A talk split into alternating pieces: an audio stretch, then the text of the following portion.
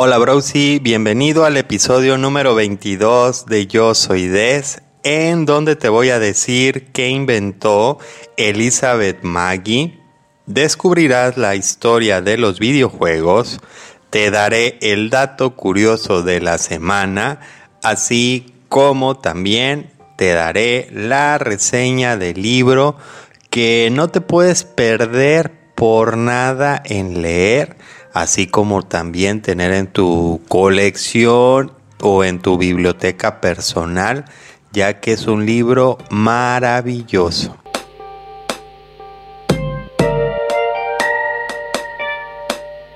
Esta semana acabamos de comenzar el mes de mayo que espero de todo corazón sea un mes lleno de alegría, de prosperidad, así como de abundancia tanto en tu trabajo como en tu vida personal.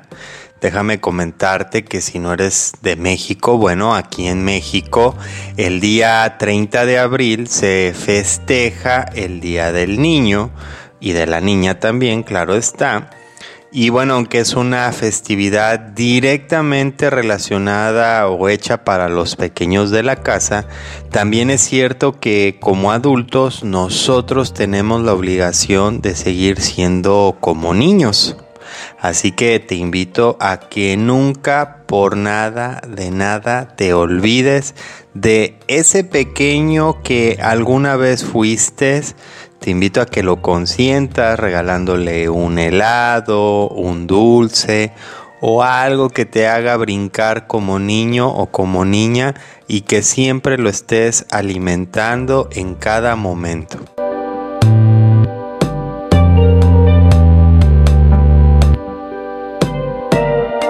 Te recuerdo que yo soy Des, está presente en Spotify para que se te haga más fácil escuchar cada uno de los episodios. También el contacto directo en donde me puedes dejar tus comentarios, dudas, consejos o sugerencias es arroba yo soy desoficial en Instagram. Te invito a que me sigas Así que sin ya nada más que agradecerte como cada episodio por tomarte tu tiempo y escucharme, comenzamos con este episodio número 22 que estoy seguro hará que hagas de Yo Soy Des tu podcast favorito.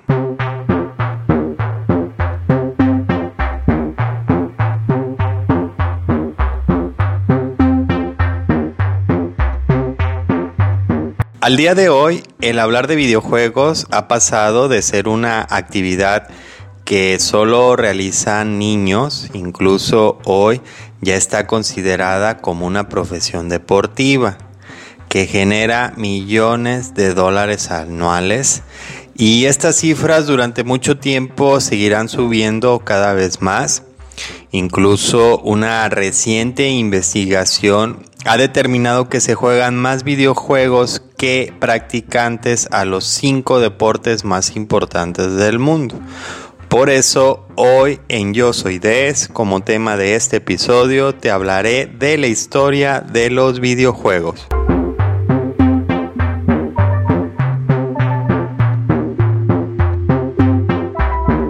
En el año de 1889, es decir, en el siglo XIX, surge en Japón una empresa que se especializa en hacer cartas de un juego de mesa que se llama Hanafuna, el cual es muy pero muy parecido al póker americano.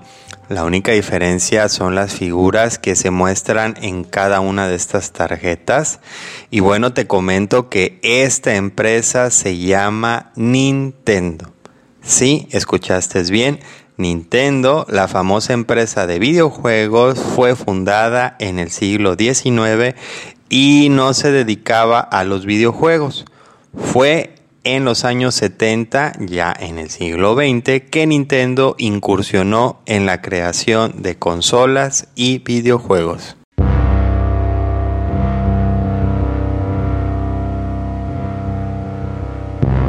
No sé si te suene el nombre de Alan Turing. Si no, bueno, te comento que este señor en el año de 1948 fue quien desarrolló el primer videojuego, el cual era un simulador de ajedrez, pero era demasiado complejo su sistema y todo lo que tenía que hacer, así como avanzado para su época que las computadoras de ese entonces casi no sabían o no podían llevar a cabo ninguno de esos comandos, así que todo ese videojuego se quedó en papel.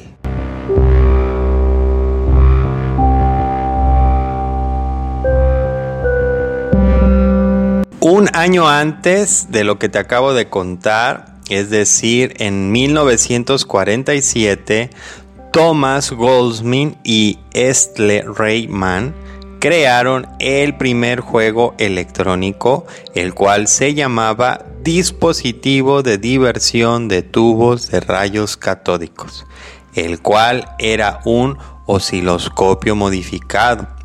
Te comento que un osciloscopio es un instrumento que ayuda a visualizar de manera eléctrica o de manera gráfica la representación de señales eléctricas que pueden hacer variaciones en el tiempo. El juego se trataba de enviar esta señal de un lado al otro como para hacer como un tipo de lanzamisiles, algo muy parecido al famoso juego de Angry Bird. Y bueno, pues no había un fin, no había un puntaje ni nada, era absoluta y pura diversión para dejar de estar aburrido durante mucho tiempo.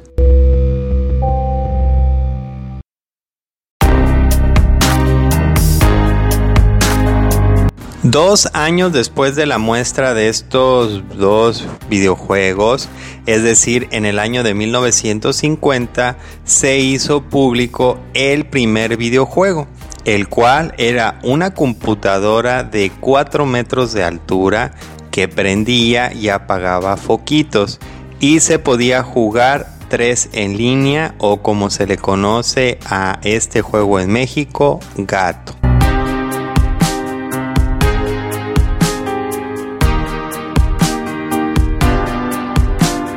En el año de 1960, en una universidad de Estados Unidos, se desarrolló el juego Space War el cual trata de dos naves espaciales que se tenían que disparar.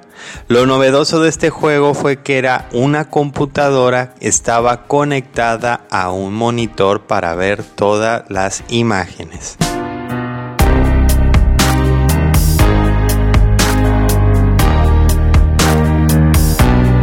Browsy, en el siguiente bloque te seguiré hablando de la historia de los videojuegos. Por mientras, dejemos este tema hasta aquí.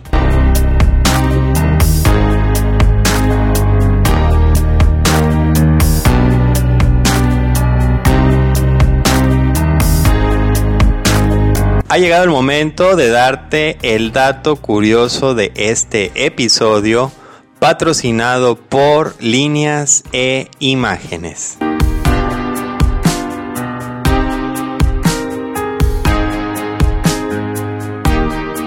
Sin lugar a dudas, algo que está presente dentro de la vida de todo niño o niña alrededor del mundo son las golosinas o dulces. Así que algo muy curioso sobre este mundillo de los dulces es que las golosinas existen desde la antigüedad. Así, aunque te parezca muy extraño, varios estudios antropológicos han demostrado que ya los egipcios y los antiguos griegos cubrían cereales y pulpas de frutas con miel endurecidas, con el fin de poder crear algo bastante parecido a las golosinas que tenemos hoy en día.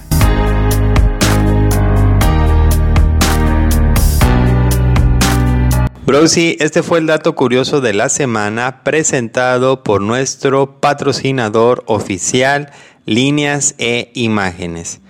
¿Y cuál es el servicio que ofrece líneas e imágenes? Bueno, te comento que el servicio que te ofrece líneas e imágenes es quiromancia. ¿Y qué es eso? Te debes de preguntar. Bueno, te comento que la quiromancia es la lectura de tus manos. De ahí viene que se llama líneas porque las líneas son las que permiten obtener tu lectura y las imágenes son las que se forman en tus manos a través de tu vida presente y pasada. De hecho, ¿sabías que las líneas de nuestras manos van cambiando de acuerdo a nuestra edad y decisiones? Así que cierra círculos y aprovecha las mejores oportunidades que esta vida te da. Solo tienes que saber cuáles son. Así que te invito a que hagas tu cita, manda un WhatsApp al número signo de más 52 22 14 35 27 39, donde con gusto te atenderán de manera profesional. No pierdas la oportunidad de aclarar tus dudas y convertirlas en oportunidades. Si no pudiste apuntar el número, no te preocupes, Browsy, ya que en la descripción del episodio tendrás el número de nuestro patrocinador oficial, líneas e imágenes.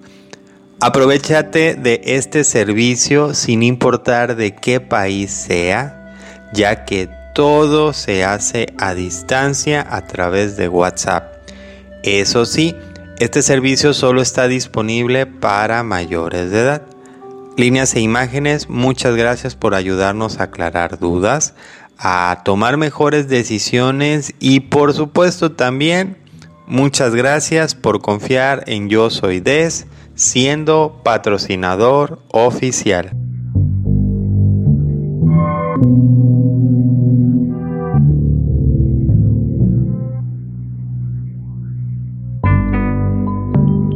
Aunque te estoy platicando de los videojuegos, es cierto que durante muchos años los niños, los jóvenes, los adultos y las familias en general se entretenían jugando juegos de mesa, algunos muy fáciles y otros cada vez más complicados. Siendo uno de estos juegos que se popularizó mucho en diferentes países el cual fue el juego del propietario.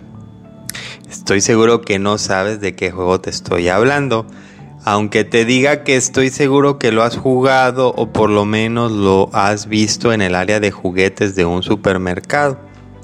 Bueno, el juego del propietario, con el paso de los años, se convirtió en el Monopoly. Por eso en Yo Soy Des me complace contarte la historia de Elizabeth Maggie, la creadora del Monopoly.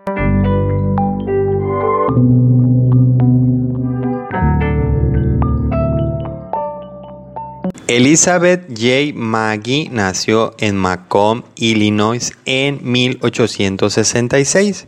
Su padre, James Maggie, fue un editor de periódicos que acompañó al señor presidente Lincoln mientras viajaba por Illinois en la década de 1850, debatiendo políticas con Stephen A. Douglas.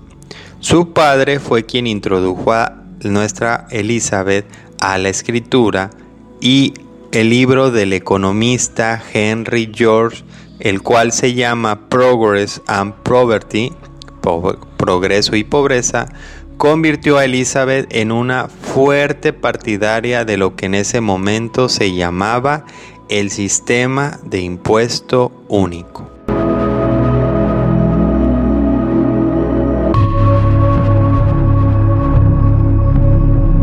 En la década de 1880, Elizabeth trabajó como taquígrafa.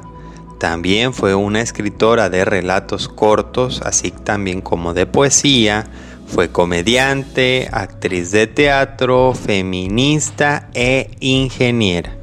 En el año de 1906 trabajó como reportera de un periódico y en el año de 1910 se casó a los 44 años con Albert Phillips.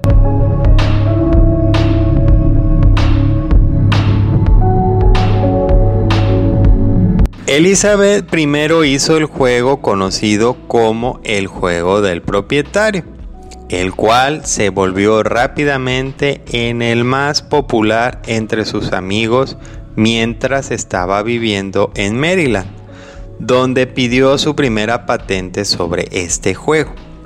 El 23 de marzo de 1903, Maggie aplicó la patente de su juego de mesa en la Oficina de Patentes y Marcas de Estados Unidos, que fue diseñado para demostrar los efectos negativos económicos de monopolismo del terreno y el uso del impuesto sobre bienes y muebles como remedio. Se le concedió la patente en Estados Unidos el día 5 de enero del año de 1904.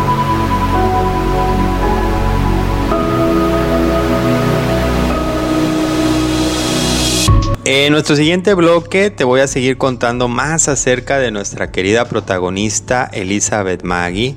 Por mientras, dejemos este tema hasta aquí.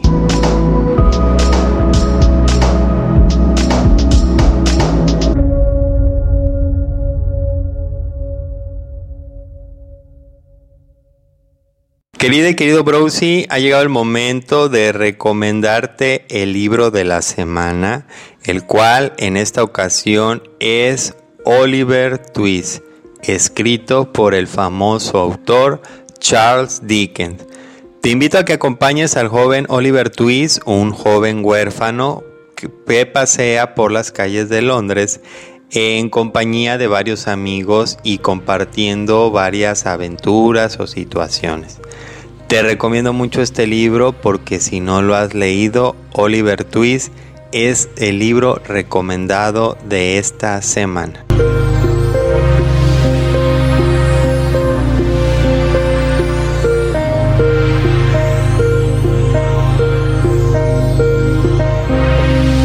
En nuestro bloque anterior descubrimos que la empresa Nintendo existe desde el siglo XIX así como también que el primer videojuego era una computadora de 4 metros de altura que solo podía jugar a 3 en línea. Bueno, ha llegado el momento de seguir hablándote de este fascinante tema.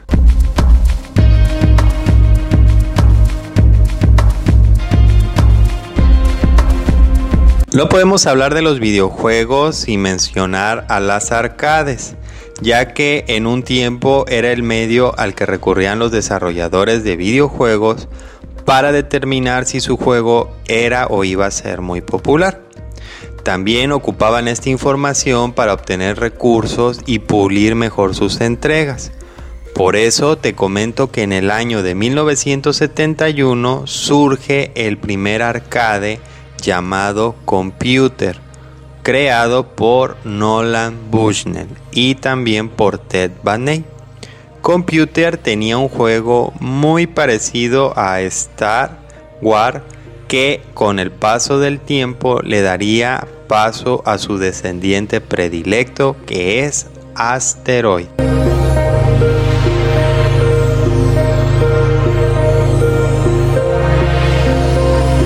Otra cosa muy importante que está ligada a los videojuegos y que no puedo dejar de hablar de ella es la consola, la cual nos permite jugar infinidad de juegos y nos brinda horas de diversión.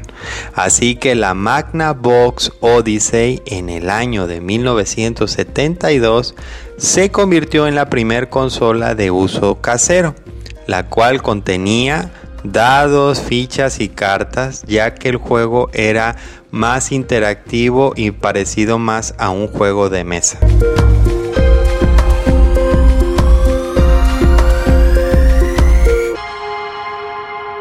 El año de 1972 fue muy importante para los videojuegos y fue en este año que surgió el primer videojuego popular, el cual es el famoso Pong.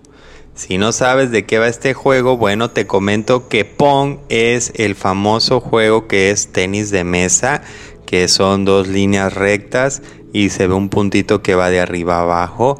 Y bueno, te comento que fue tan adictivo este juego y se volvió tan popular ya que podías jugar de un sinfín de formas. Podías jugar en contra de un compañero o también podías jugar en contra de la computadora que con el paso de los niveles se ponía cada vez más rápido y por supuesto más difícil poder ganarle.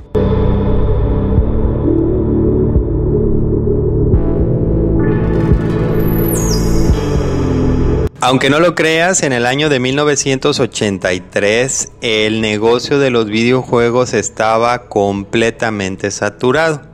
Existían muchas consolas y los juegos no estaban regulados por nada ni por nadie. Es decir, que en ocasiones eran juegos tan complicados que no los podías entender. Un ejemplo claro de esto fue el juego de la película de E.T. el extraterrestre, el cual se convirtió en un fracaso total debido a su complejidad de jugar. De hecho, la empresa decidió enterrar en el desierto 700 mil cartuchos de este juego que fueron devueltos o que no pudieron venderse. Como dato alterno a todo esto, déjame comentarte que yo en algún momento sí llegué a jugar este juego de ET y la verdad era complicadísimo, no pasabas más que dos o tres minutos jugándolo porque apretabas solamente un botón y te decía game over, era complicadísimo jugarlo.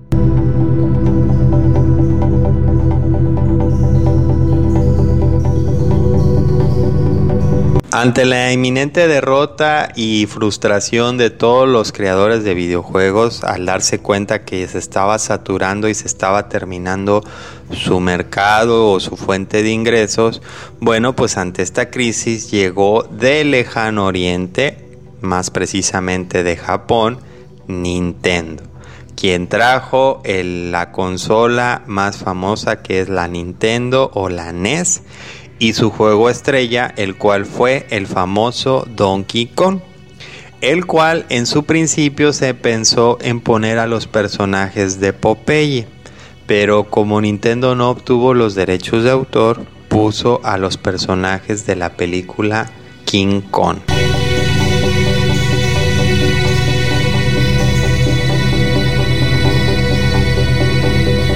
La pregunta que todo gamer millennial tiene que saber responder con rapidez es ¿por qué se llama Mario Mario Bros? Bueno, te cuento que se llama así en honor al señor que les rentaba las bodegas a Nintendo. Este señor se llamaba Mario Segale, que era un inmigrante italiano. Creo que ahora ya comprendes muchas cosas acerca de la vida de Mario Bros, ¿verdad?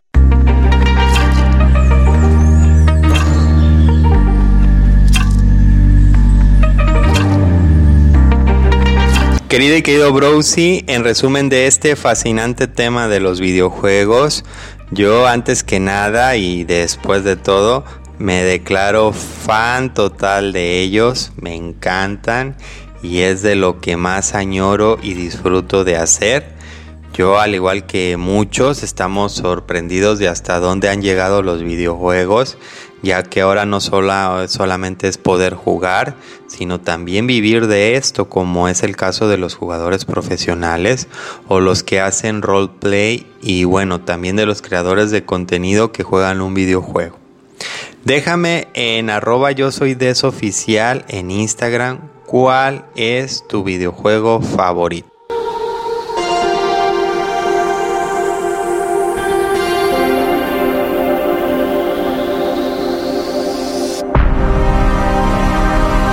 En nuestro bloque anterior te hablé sobre Elizabeth Maggie, quien creó un juego de mesa que en poco tiempo se volvió en el juego favorito de sus más cercanos amigos.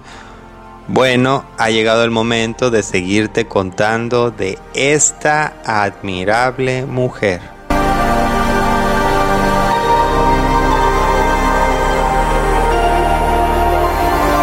Elizabeth y su marido se trasladaron de nuevo a la costa este de los Estados Unidos y patentaron una versión revisada del juego en 1924. Esta versión recibió la patente de Estados Unidos al tiempo que su patente original había expirado en el año de 1921. Elizabeth intentaba recuperar el control sobre su juego que en ese momento se estaba jugando ya en algunas universidades donde los estudiantes hicieron sus propias copias, sus propias reglas y sus propios formatos. En el año de 1932, la segunda edición de El juego del propietario fue publicada por la compañía AdGame de Washington, D.C., siendo probablemente otro esfuerzo de autopublicación. Esta versión fue realmente dos juegos en uno, ya que se consideraba que tenía reglas alternativas para un juego llamado Prosperidad o Prosperity.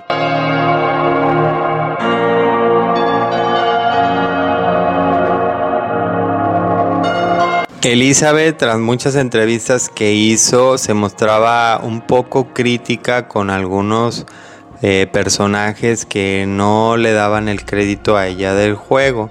Unos de ellos eran los hermanos Parker de Parker Brothers, quienes acordaron publicar dos más de sus juegos, los cuales vendiendo, vendieron y se hicieron muy populares. En sí, la mayoría de los juegos que hizo Elizabeth eran inspirados en cómo nos atracaban o nos robaban con los impuestos. En un detalle es cómo los compradores compiten entre sí en unos grandes almacenes y el otro es un juego abstracto de estrategia que uno que se llama Los hombres del rey. Algunas copias de todas estas versiones, aunque suenen raras, todavía existen y son algo muy comunes de ver.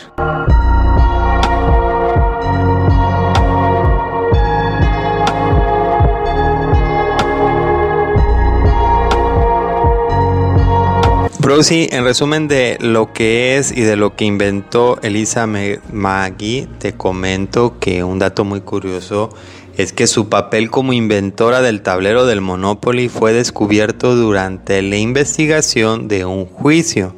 Ralph Anspach quien era un profesor de economía que en 1973 comenzó una larga batalla legal contra los hermanos Parker, los Parker Brothers, sobre su juego antimonopolio, fue quien descubrió, mientras hacía investigaba su caso, descubrió sus patentes y su investigación se convirtió en parte del expediente judicial.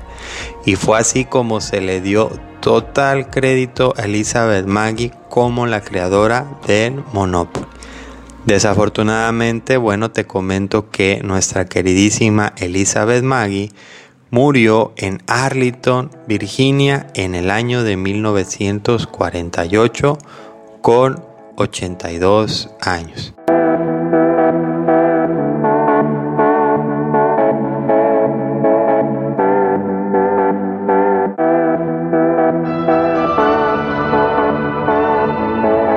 Broxy, ha llegado el momento de hacer el resumen de este episodio número 22.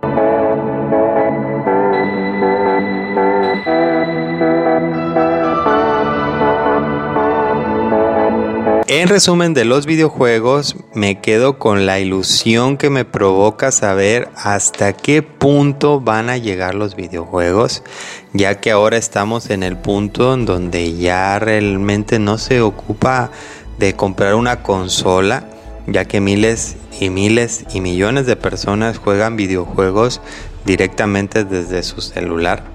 Así que veamos qué nos depara y nos espera en el futuro por supuesto, jugando sin parar.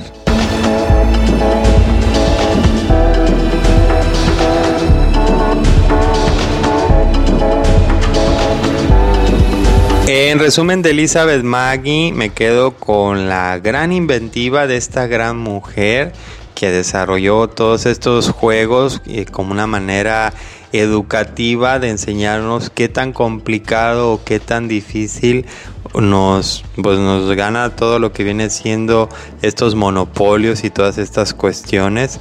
Y pues bueno, también una otra parte con la que me quedo es su gran determinación de ser reconocida como la creadora de un juego de mesa que es uno de los más vendidos y jugados alrededor del mundo.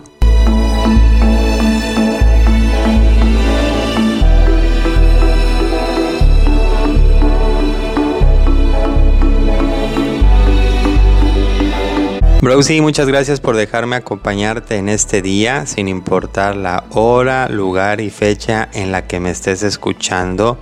Créeme que es un gran honor para mí que tú me permitas entrar a tu vida. En compensación por eso, espero que este episodio te haya dado entretenimiento, diversión, así como cosas nuevas de qué platicar o pensar entre amigos. De haberlo logrado, te invito a que hagas de Yo Soy Des tu podcast favorito.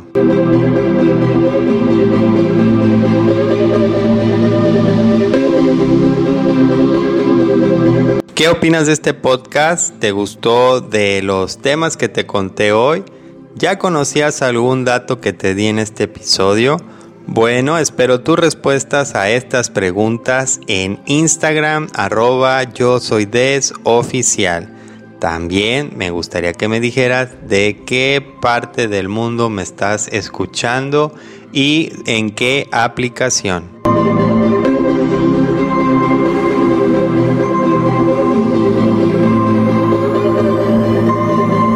La frase de este episodio es disfruta del presente. Te invito a que te repitas esta frase mientras te miras por las mañanas en el espejo o cada vez que lo necesites. Estoy seguro que esta frase te ayudará mucho. Disfruta del presente.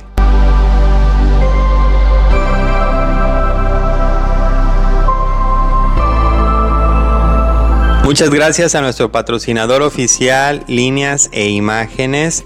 Te recuerdo que si quieres ser patrocinador oficial de este maravilloso podcast o quieres anunciar tu marca, producto, servicio, empresa, emprendimiento o negocio, lo puedes hacer preguntándome por mensaje directo en Instagram arroba yo soy des oficial y con mucho gusto te daré toda la información.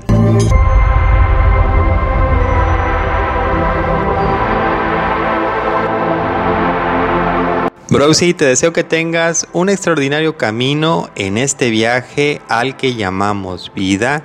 Te invito a que escuches los episodios anteriores, así conocerás de todos los temas que te he hablado en este tu podcast favorito, Yo Soy Des. Te recuerdo que sin importar en dónde me estés escuchando, también sin importar si eres hombre o mujer, y por supuesto que para nada importa tu edad, todos somos brosis. Mi nombre es Des. Adiós.